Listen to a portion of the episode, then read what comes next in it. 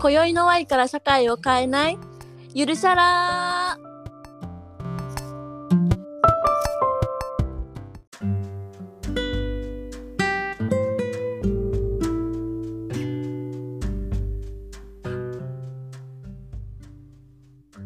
皆さんこんばんは。ゆるな社会派ラジオゆるしゃら。マイライフ史上一番好きな映画はレント MC のいくよです。はい、こんばんは。マイライフ史上一番好きな映画はズートピア日光市のパーソナリティひなです。マイライフ史上一番好きな映画はタイムトラベラーズワイフパーソナリティのミナです。このラジオは社会のことにちょっぴり感度の高い20代3人の社会派ゆるトーク番組です。あなたの悩むそのモヤモヤは一体なぜどこからやってきたのかそんな難しい疑問をみんなで茶でも飲みながらゆるーく考えていこうではないかというプログラムでございます。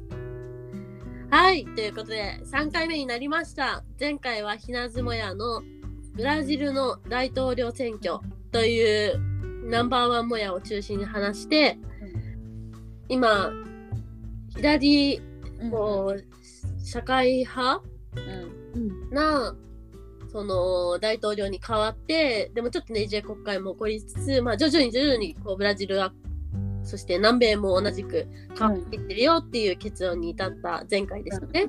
うん。うん。話してみて、ひなたんどうでした？いやね、このポッドキャストがあるから調べた？なーっていうところが本当にあって、でしかもなんか一人でこうもやったところ調べて分かったとしてもなんか別にアウトプットの場って今までなかったからうん。こう一人で、うん、じゃあどうしたらいいんだって結構なることが多かったんだけどなんか2人と話したらあそう思うんやとかなんかなるほどなってなってこう、自分のインプットをそのままにしないでこうアウトプットしていく作業ができたのでなんか結構尊いなっていうふうに思ったからほんまありがとうって思ってます。おーそうですね。うん、なんか私はその他の人のモヤモヤ今回だったらひなたんのモヤモヤうん、を聞いてなんか普段は自分でもやらないところを一緒にモヤモヤできてあそういうことだったんだっていう勉強もできて結構面白かったですね。みなたんはどうですか？そうだね。私も面白かったよ。なんかだって日本にいてさ、そんな地球の裏側の中南米がどうなってるのかとか、普通にさ生きてたら気にしないしわかんないし、うんでもなんかうんそのもやでなんていうか世界がこういう感じの傾向になってるとか中南米がこうなってるっていうのを分かって、まあ、弱い立場の人がもう少し救われたらいいなとかうんうん救われるような世界になってきてるんじゃないかなっていうことが分かってうんうん嬉しいなと思ったしこれから見ていきたいな世界の全体の社会のことも見ていきたいなっていうふうに思えたのでうん、いい機会になりました。おーいいですよかった。今回のタイトルは「みなずもや深掘りの会」ということで、みなたんのナンバーワンもやを中心に話していきたいと思います。はい、ねはい、イエーイちなみに、みなずもやの第1位は、なんと闇に染まって取り返しのつかなった人問題です。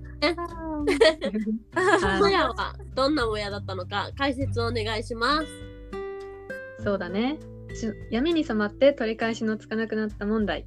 略して闇染まり人問題 っていうのかな？長いからね。闇染まり問題かな？闇染まり問題にするかな、うんまあ、主にこう社会に出てからもやった問題なんだけどね。うん。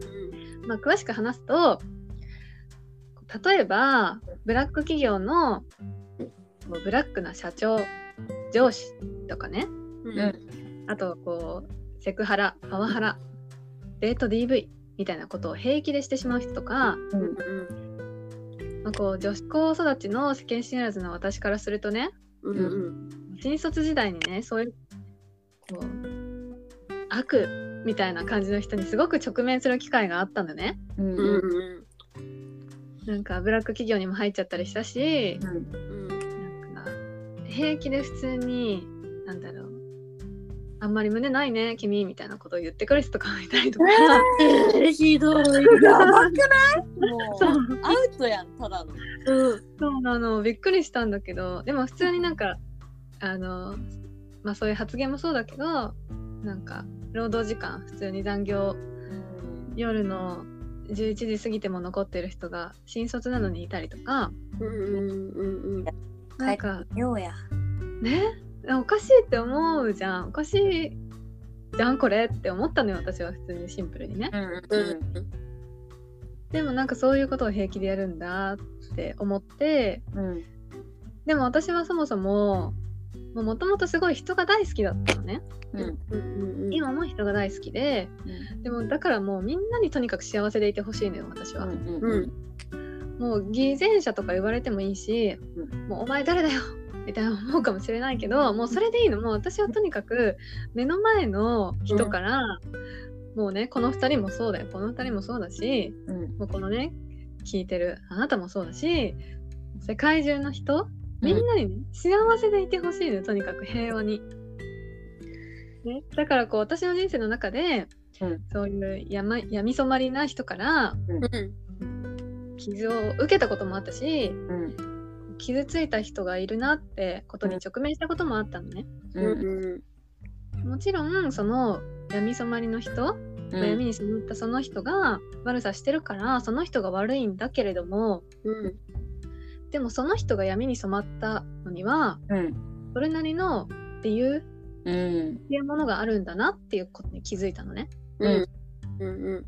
こうまあ、それはあるきっかけが結構でも大きかったっていうのがあるんだけどうん まあその話をね面白くうん。ちょっと私は語ろうと思うんだけど、はいはい。ね。うん。私はねそもそもダメンズウォーカーだったの。ずっと、ん。まあダメンズウォーカーってそのまあやばい男の人に入れ込んじゃうみたいなことだと思うんだけど、まあね。相当やばい支配力の塊みたいな人のことをすごい好きになって大学4年間その人に捧げたみたいな感じだったのね。うん。やばいんだけど、うん。本当に。そのやばいダメンズに入れ込んだ時に、いやみそまってんなーって思ったのね。ダメンズに対して。でもね、そうその人にも幸せになってほしかったし幸せにしてあげたかったね私が。うんうん。なんか。うん。でも結局いや私だけじゃどうすることもできないしうんでも私もなんかその受け止めきれなくなってうんでこうわーってなってでまあ解放されたのよ結局、うんうんなんか手放してあげるよとか言われて。解放されたんだけどまあでもその時にどうしたら彼は幸せになれるのかなっていうのをすごい考えたのよ。うんうん。でそれで結論彼を生み出したのは孤独な人を放置している社会システムに問題があるんじゃないかっていうところにね結論に気づいたわけよ。うんうんでまあ今年の7月にこう安倍元首相がね殺害された事件とかもそうだったしうんうん。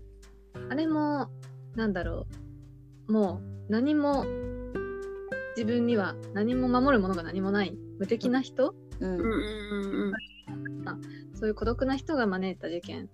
まあね統一教会の問題もあるからちょっと複雑だけど根深い問題もあるけどうんうんそういう、まあ、宗教に、まあ、お金を多額にこう振り込んでしまうような人。うん。うんうんうんなわけじゃん。みんな。孤独に悩んでる社会なわけじゃん。今の社会って結局。なんかそういう社会ってどうにかならんの？って思っていて。うんでねちょっと調べたんだけど、うん。今出てる最新のワ ールドハピネスレポートええ名前やな。うん。かわいい名前だった。ワールドハピネスレポートっていうねみんなのその世界の幸せな人どれぐらいいんねんっていう、まあ、レポートがあるんですけど、はいはいはいはい。それのね日本の幸福度ランキングで世界でまあ146カ国中ね。うん。何位なの？って思ったのよ。うん。で調べてみたらなんと54位。おー。ね？まあ半分より下？結構低いよね。低いね。うん。ね。であとまあね自殺者数。うん。はい多い多い言われておりますけどうん。実際どれぐらいいるんだろうと調べたわけですよね。うん。そしたら去年の令和3年の自殺者数うん。うん日本全体でどれぐらいいんねんと。うん。2万1007人。うん。うん。で、まあね結構多いなーと思ったわけですよね。うん。うん。でなんかまあ自殺者数も低いし日本の幸福度ランキング低いしどないやねんとうんうんうん思ったわけですよ。うんでなんかちょっと面白かったんだけど男の人は、まあ、その2万人いる自殺者数の中でうんうん1万3000人ぐらい、結構多いよね。うんうんうんそれでも男性は12年連続で減ってるらしいのよ自殺者数が。うんそうなんだ。そうでも女性は、まあ、それに対して7000ちょいぐらいうんの人数2万人の中にいるんだけど女性は2年連続で増えてるんだって数が。へえいいね。うん、それでも男性の自殺者数っていうのは女性の2倍うんうんうん。うん前にいるっていうね、うんなんか見えてきそうじゃない？問題が。うんうん。ね、でもなんかまあ普通に結構難しい問題なんだけど、うあとちょっと面白かったのが調べて、うんうん。イギリスではうん。孤独っていう問題がすごく社会問題として重要視されててほうほうほでもう政府の中で孤独問題担当大臣っていう役職が設けられてるんだって。うーん。そうでもそういうね大臣が動いてもう国としてちゃんと対策が取られてるんだって孤独っていうことにう対して。へうんうんうん。だから日本にもこう相談相談ダイヤルみたいのがあるけどーうん。なんかただあるよみたいな感じで形式的にあるんじゃなくて、うん。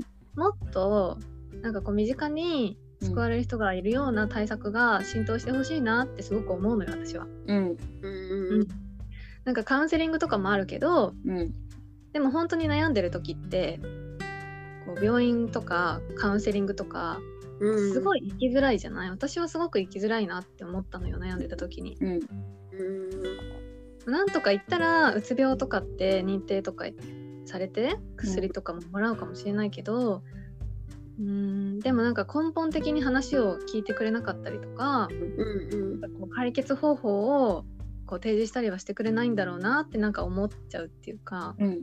うん、だからなんかとにかく日常的に自分の居場所とみんなが感じられる場所がもっとあるべきだと私は思うんだよね。うん。うん。それがネット社会だからこうネットに居場所を感じる人は多いと思うんだけど、うん。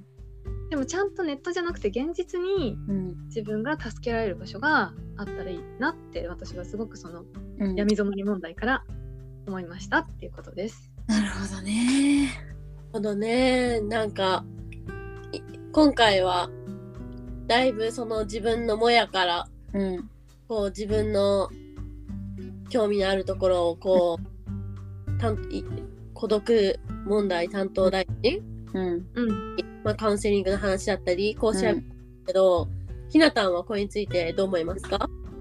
そうねなんかねあのワールドハピネスランキング？うん。面白いなと思ってちょっと今調べてたんだけど、うん。えっとんなんかそもそもだよ。そもそも幸せとはって話になっちゃうじゃんっていうところもあると思うんだがまあ一応世界幸福度ランキングは、えっと、GDP と社会的支援健康寿命社会的自由寛容さ汚職のなさディストピアその人生評価うんうんうんうん。みたいなのを分析されているらしく、うん。日本は56位から54位に順位を上げたらしいんだが、うん。まあ、一応先進国って呼ばれてる中では最低順位で、うん。うん GDP と健康寿命を除きこうここから面白いなと思うんだけど汚職のなさや社会的支援がかなり低い評価、で、特に低いのが社会的自由と他者への寛大さ。うんうん。さらに人生評価が非常に低いっていう風に言われていて、なんか分かる分かるって。これを見てなったしその社会的支援とか他者への寛大さとか社会的自由みたいなその社会コミュニティ人とのつながりから生まれるもののいろんな要素が欠落している状況が今日本で起きてるからその孤独っていう問題もまあほんほったらかしになってしまっていて。うん。で自殺者がずっとこんな感じでで何無敵の人って呼ばれるようなまあ言うたらそのコミュニティを近くに持っていられない人が増えてきている。でうん。もうそれは裏側裏にはネットとか SNS っていう存在があってその匿名性もあるしなんか違う自分を生きれるじゃないけどこうまあ例えばだよ。うん。インスタとかにさ、もう超さなんかなんか悲しみの出来事とか載せるよりも多分超なんか映えたハッピーなさなんかいいカフェ行ったとか、うん。超楽しかったこういったみたいなこうハッピーな出来事の方が多いと思う SNS 特にインスタとかって。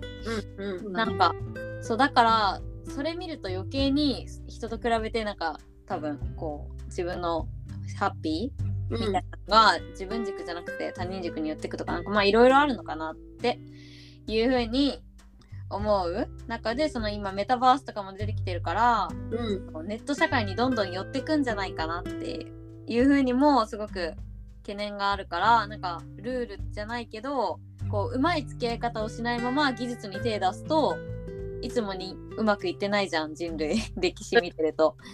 だからなんかそれもすごい怖いなって思うしちゃんと考えた方考えるべきだなって思ったっていうのが所感ですけどいくちゃんはどうでしょうか？そうねなんか今ひなたんが言ってたその新しい技術を取り入れるときに、まあ、ひ人って使い方を失敗するうん。でうん。あ本当にその通りだなっていつも思ってて私は個人的にいつも SNS を使うには人間まだ未熟すぎるっていつも思ってるのね。はは わかるわ。面白いねそれとその SNS に関するその法整備とかもまだできてないしうん。ないしそのその分すごい荒れ地になってる。で特に日本はその SNS 特に Twitter うん。とかがひどいっていうのを聞くしまあ人間まだまだ未熟だなみたいな。うん。そのっていうのを思ってるんですよ。うんううん。んでなんか言ってるその闇そばり人間っうん。ていうのがまあやっぱ減らないうん。むしろ増えてる世の中だと思うんだよね。ううん。んだからうんかなんだろうな。もっとなんか自分たちって未熟なんだっていううん弱い存在なんだっていうところをなんか社会的に認知できたらもっとよもっとじゃあどうこう弱いなりに新しい技術とかをこう今回だったら SNS うんとかをこうどう使いこなせればいいのかとか、どう使うか考えられると思うんだよね。なんかそこがすごい私のモヤモヤ普段のモヤモヤと一致した。なるほど。めっちゃうんそれ大事かもね。そのなんかできないこと受け入れるじゃないけどその弱いことだったりうん。まあ限界があることうん。なんか受け入れて向き合うことうんうん。がすごく大事で多分今どっちかっていうとそれに耐えられないからできないことに耐えられなかったり、まあ他と比べてまあ自分できてないでなって苦しくなってしまううんうん。っていうまあ競争社会じゃん資本主義って。うんうん。だから余計にそれが強くなるんかなって思うしなんかそれがこう苦しくなっていく。けど、なんか自己責任論になるうんうん。余計に孤独になるっていうのもなんか結構ループとしてありそうだなって思って。うん。うん。そうだねなんだろう。今やっぱりさうん。SNS ネット社会になったって2人とも言うけど、やっぱりそうなんだよね。マウントの取り合いみたいな社会になんとなくなってるじゃない？はいはいはい。だなんかひろゆきが YouTube で流行ったりとかうん。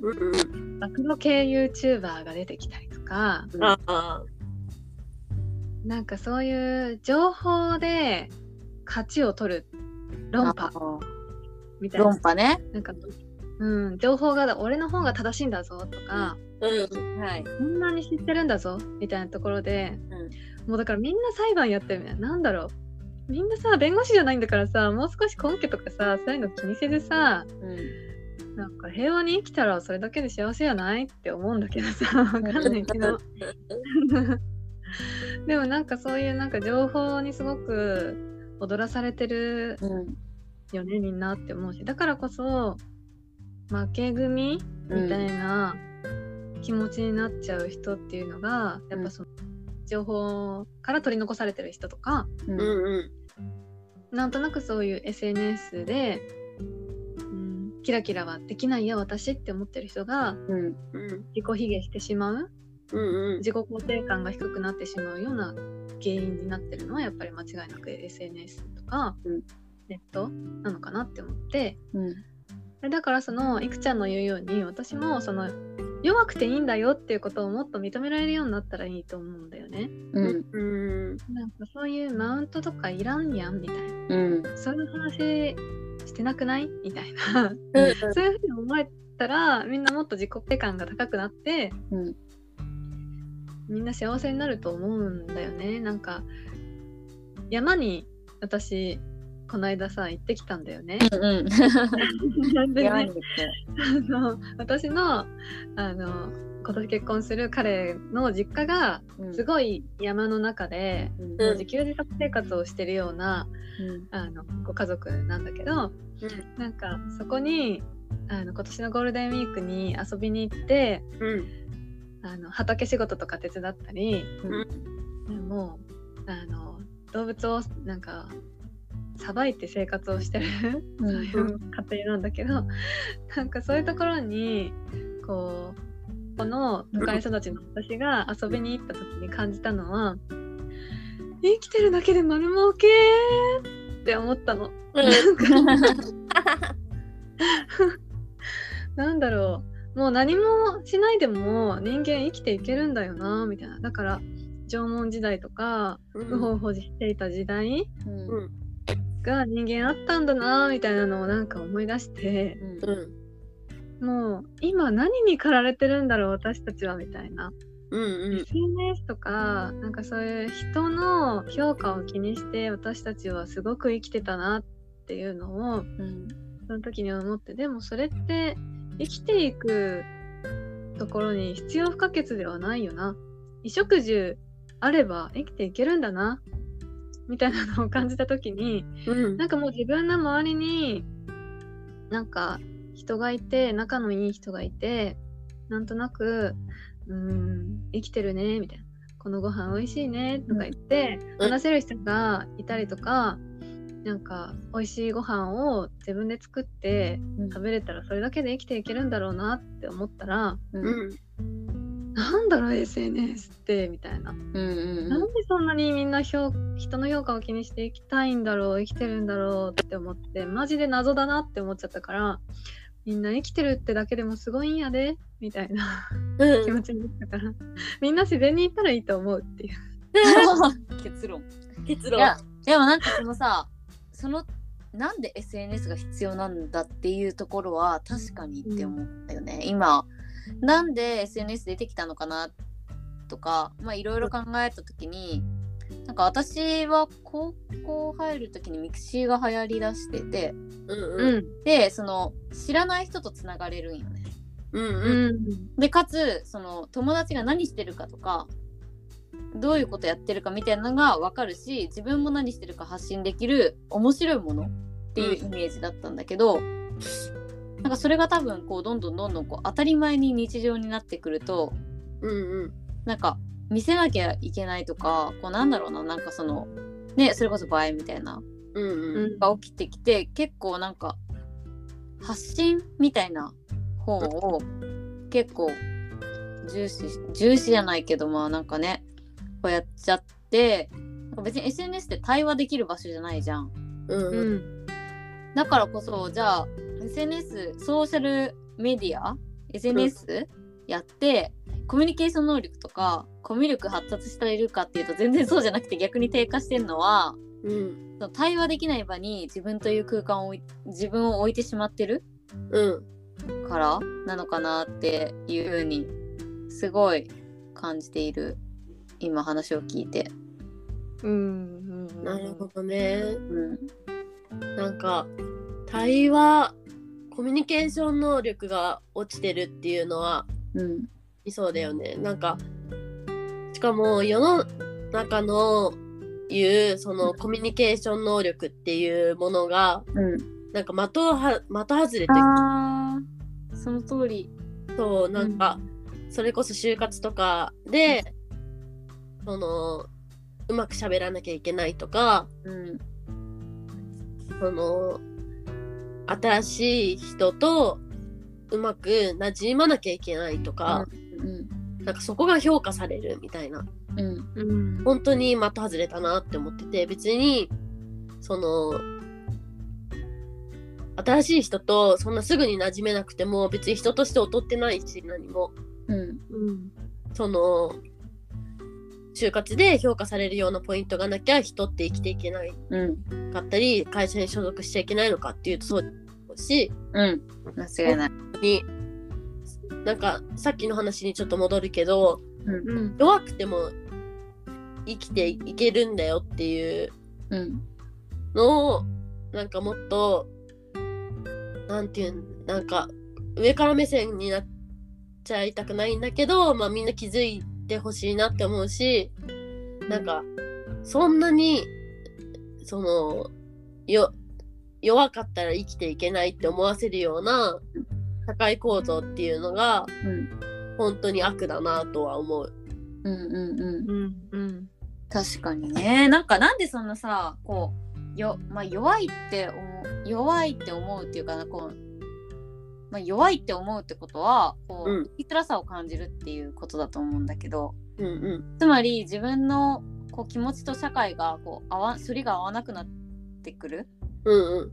とか社会のやり方に対してこう自分が適応できないっていうことを受け止めることだと思うんだけどうん。なんかそもそも今の社会って、まあ、言い方悪いけど、まあ、おじさんズが作った社会でうんうん。昔のさなんかこ努力と根性みたいなさ現世の社会がさまだ残ってる中でさこう世界でいやいやいやいやいや一人一人マジみんな大事だからねっていう多様性多様性っていう多様性はパーだってなんか最近よくね、あ盛り上がってますけど多様性だと思うのねマジで。ってなった時にそれは生きづらくなるわって話なんよ。自分たちが聞いてることと社会が違うから余計に。でってなった時にこうどれだけいやちょっとわ私もできてないと思うしわかんないけどこう勇気を持ってうん今のこの凝り固まった社会から脱出するうんうんか？って結構大事で、まあ、その脱出の仕方ってその、まあ、弱さと向き合うこともそうだと思うしうん。なんかおかしいと思ったらもうそこから退くっていうのもそうだと思うんだけど、うんなんかそのその多分そういう人がどんどん今増えてきてると思うんだけどうんうん。なんかまだまだこういやーでも頑張んなきゃっていうかうんうんそういう人も多い気がしててなんかいやってことは生きづらい人がそのまま社会に残っちゃうことになる？うん。うん。なんかそこのこうどうにかね解決じゃないけどうまく社会が変わる、うん。か新しい社会を作るじゃないけどさ、うんうん。うん、できたらいいなって思うんですけど。皆さんどうですか？そうだね。私もねやっぱりもっと会話が必要だと思うの人間、なんかしかも、まあ、ネットがあるからうん。会話っていうもののうんなんだろう。会話っていうものがすごく難しいものになっちゃってるっていうか、うん。ハードルが高いものになってしまってると思うんだけど、うん。もっとさ人間口があって言葉が喋れるんやから喋ったらええやんって思うんだよ。うんいや確かにそうだよね。なんか電話苦手な子多くない？電話苦そうそうそうそう。手っていうのが増えてきてる気が私はする。そうだね、なんか SNS もそのためにあるんじゃない？生きやすくするためにあるうん。のに、何を生きづらくなってんねんって思うし SNS があるから言わないってなっちゃってるけどうん、だからすごい暗黙の了解みたいなことがあすごい多い、うんうんまあ、それは日本の文化もあると思うんだけどその空気を読むっていう文化があ。うん。うん昔からあるあるっていうのはそうなんだけどでもなんかだから SNS とかで裏掲示板みたいなのでうん。裏サイトかみたいなので 言ってたことがなんとなく一日経ってみたらあれ？なんかみんなの空気が違う。みたいなことになる。うんうんとうん。かもあるのかなって思って。うん。でもそういうの私もっとちゃんと口で言うようになったらさうんうん。直せるじゃん。気をつける。だから嫌だったことはさ嫌だって言ってくれたら気をつけられるじゃん。うん。でもなんかなんか嫌だな。でも言いづらいしな。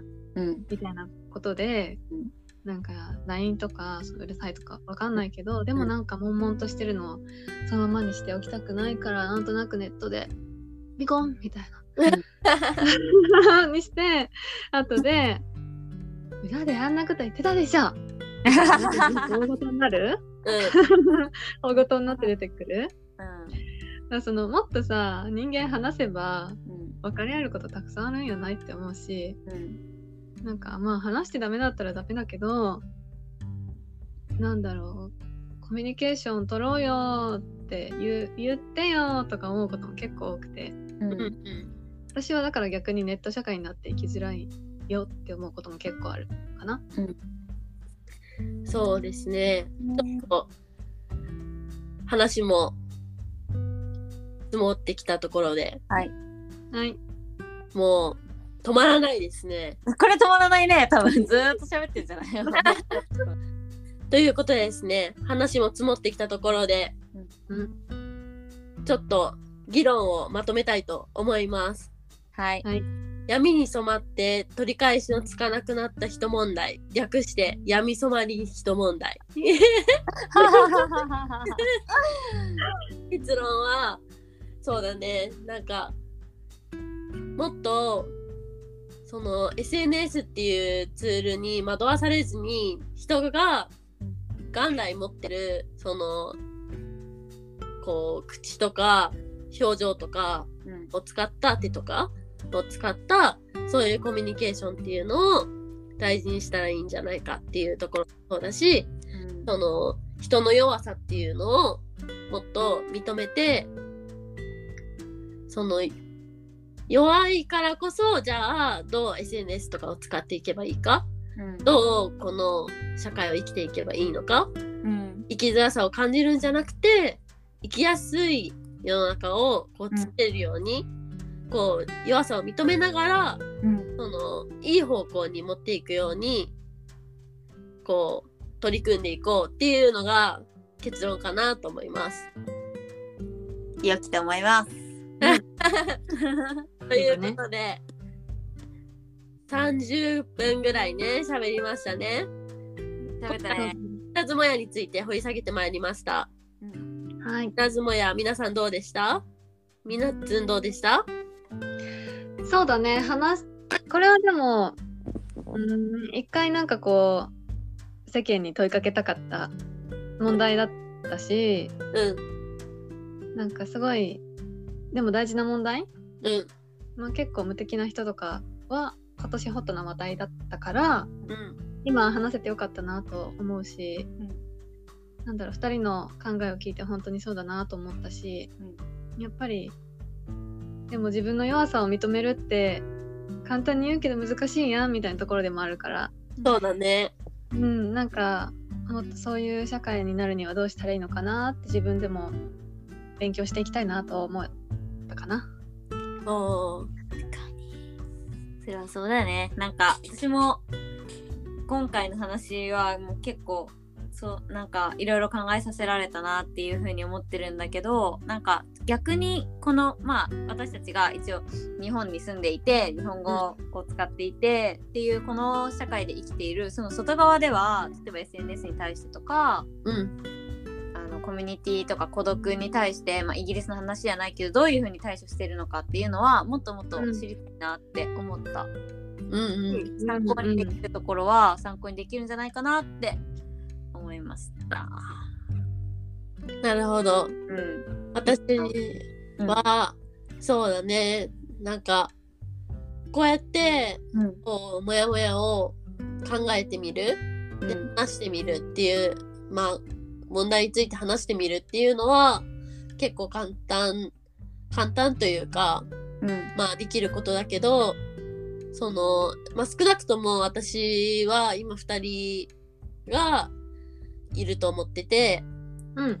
その、結構ね普段から恋愛相談とか お悩み相談とかしてもらってるんですけどはいそう。そのそうやってまあ生きづらさを感じずにやっていこうよって言える身だからこそうん。そこへ気づけてる身だからこそなんかうん社会のために動いていきたいなって思ったかなでもそんなになんか構えずうん。もっともっとハードル下げて普通にもうちょっと生きず生きやすくしたいんだけどなってうん。それぐらいのテンションでうん。う。うんん生きづらさに対して考えていきたいなって思うかな。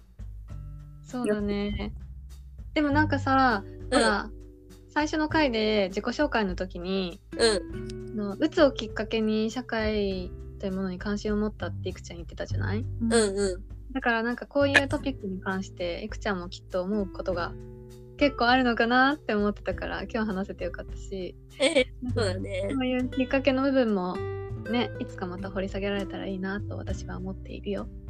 そうですね。うん。あの実は来週私の行くよぜもやをうん。行くんですけど、うん。結構今回のその生きづらさみたいなのと